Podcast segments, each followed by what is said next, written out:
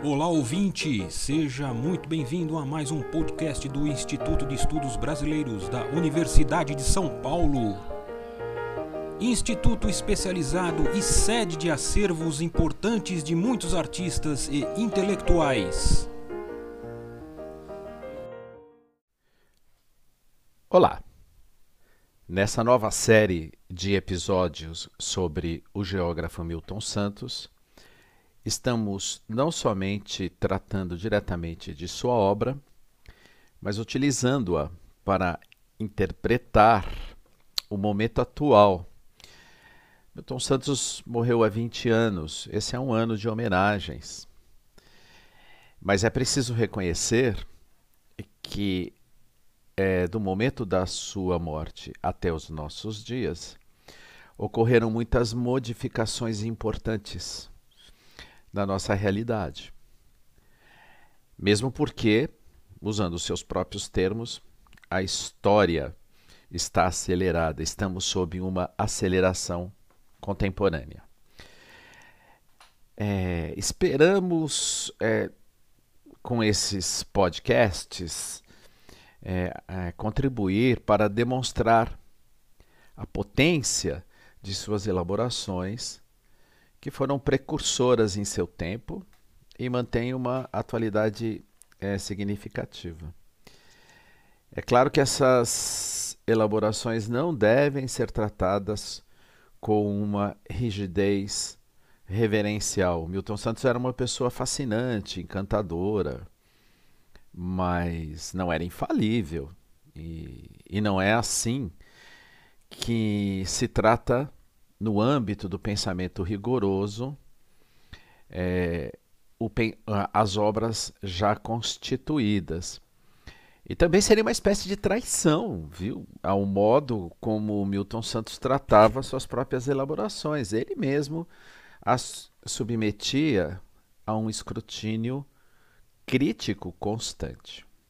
Nesse terceiro episódio, vamos continuar refletindo e comentando sobre a centralidade da técnica no pensamento geográfico de Milton Santos. E é sempre bom lembrar, é um pensamento que representava uma contribuição original no pensamento social de um modo geral. Vale também lembrar que para ele o espaço geográfico era uma instância ou uma dimensão do social. E para ele esse, esse espaço estava adquirindo uma condição mundial a partir da sua integração que superava as escalas nacionais. Essa, e essa integração se dava a partir da constituição de um quadro tecnológico, de uma tecnosfera, para usar um termo cunhado por ele, capaz de incorporar esses, esses espaços nacionais numa escala global.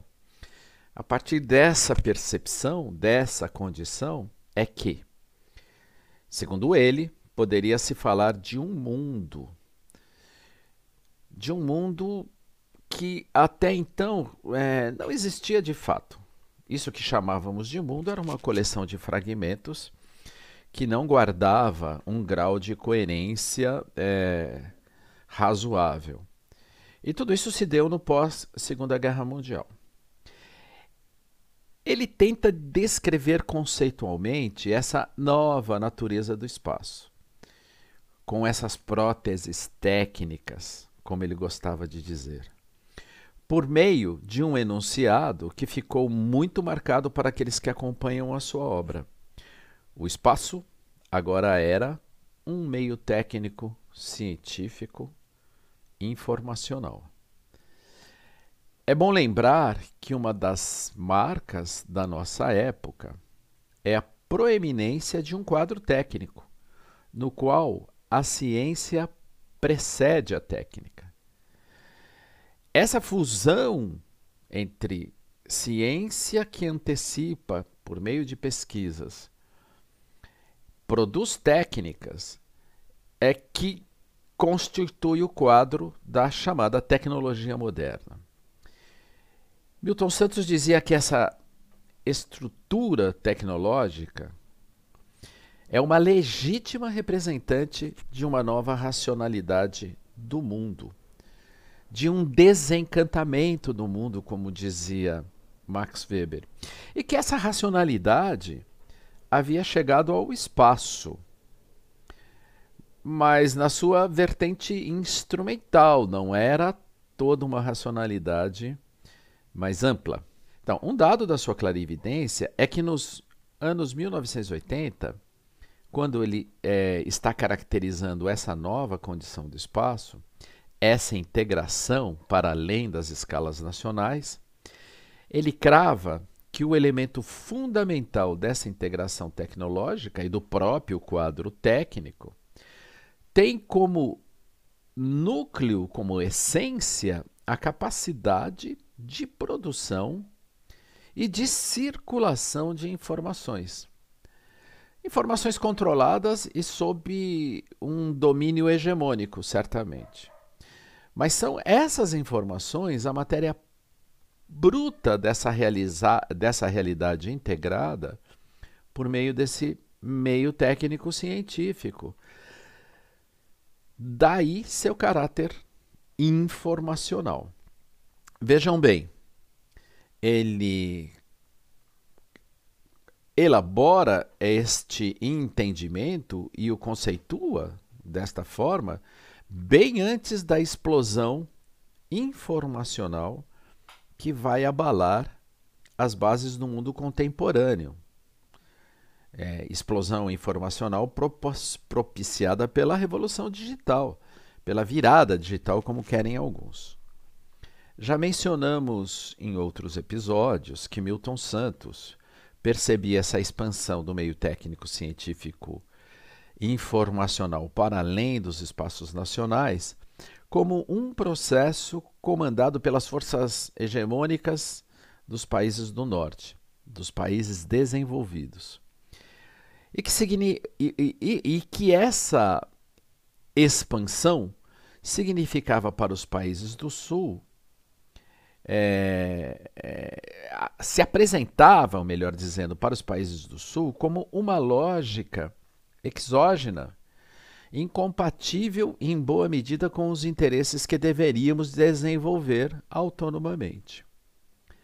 Assim, para os países periféricos, digamos assim, o meio técnico científico informacional vai apresentar um cenário de. vai resultar num cenário de dependência com as práticas espaciais, melhor dizendo, com a, as espacialidades que essa nova condição escalar permitia, sendo realizadas e permitidas principalmente para as grandes corporações. É, agentes hegemônicos, como também é hábito falar em nossos dias. E essa primazia acrescentava mais poder ainda a esses agentes. Para as empresas menores, por exemplo, e especialmente para os atores sociais comuns, para a frágil cidadania, a fluidez desse espaço, que agora era um meio técnico, científico e informacional, não era a mesma. Não podiam praticar as mesmas espacialidades. Daí a desigualdade, inclusive se quisermos introduzir um termo mais liberal, a disparidade nas condições de competição. A desigualdade no estabelecimento do futuro era notória. Vamos a um exemplo concreto. Vamos abandonar um pouco é, essa linguagem um pouco mais abstrata. As corporações, né, econômicas se realizam como transnacionais, incorporadas que estão nesse meio técnico científico informacional. É importante compreender que o que nós conceituamos como corporações transnacionais tem como substância esse, esse encarnar no meio técnico científico e informacional, pois elas podem estruturar nesse espaço que ultrapassa a escala nacional, os seus locais de inteligência, de administração e gestão, que estão normalmente situados nos países desenvolvidos, separados dos locais de produção e montagem. Esses, por sua vez, estão espalhados nesse espaço técnico-científico e informacional, nas franjas, espalhados nesse novo mundo, procurando maior rentabilidade.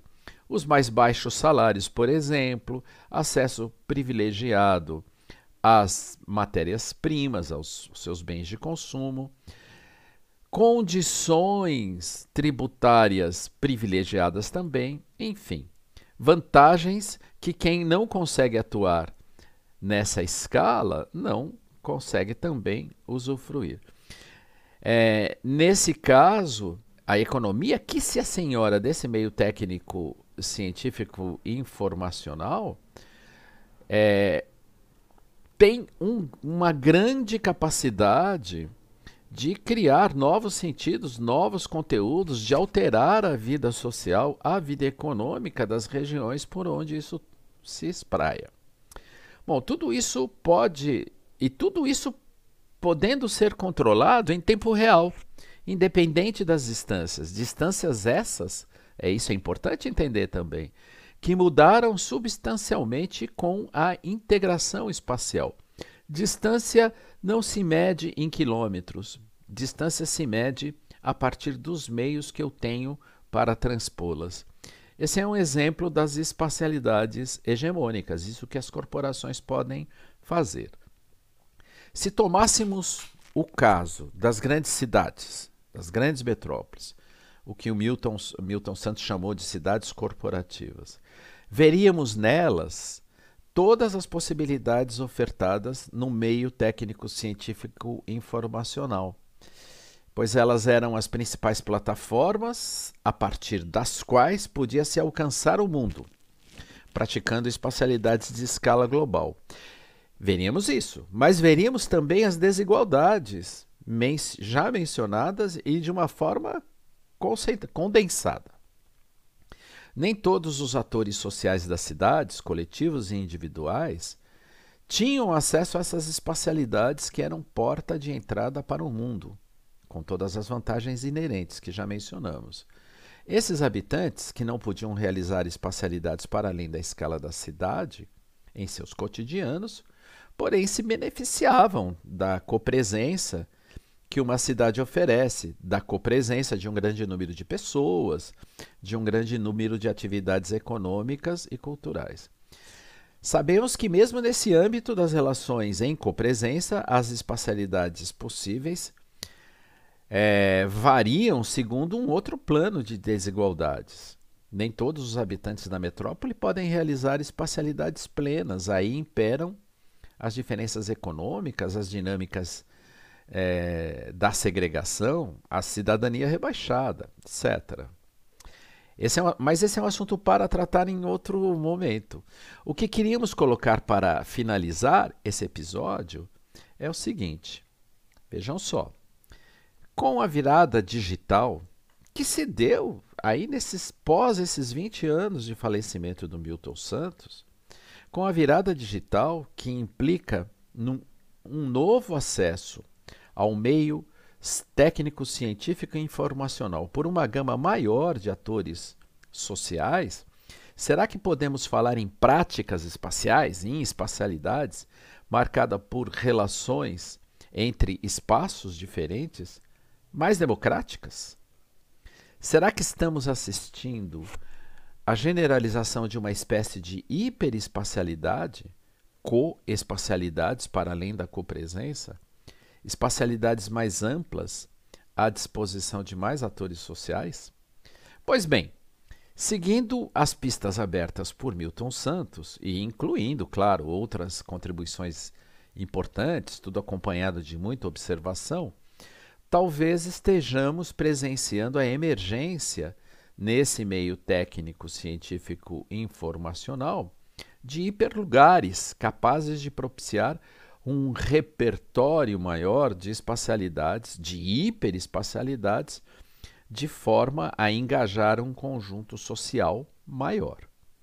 Mas seguindo também o espírito crítico de Milton Santos, não convém a ingenuidade de baixar a guarda e imaginar essas hiperespacialidades como livres das ações hegemônicas de nosso sistema social.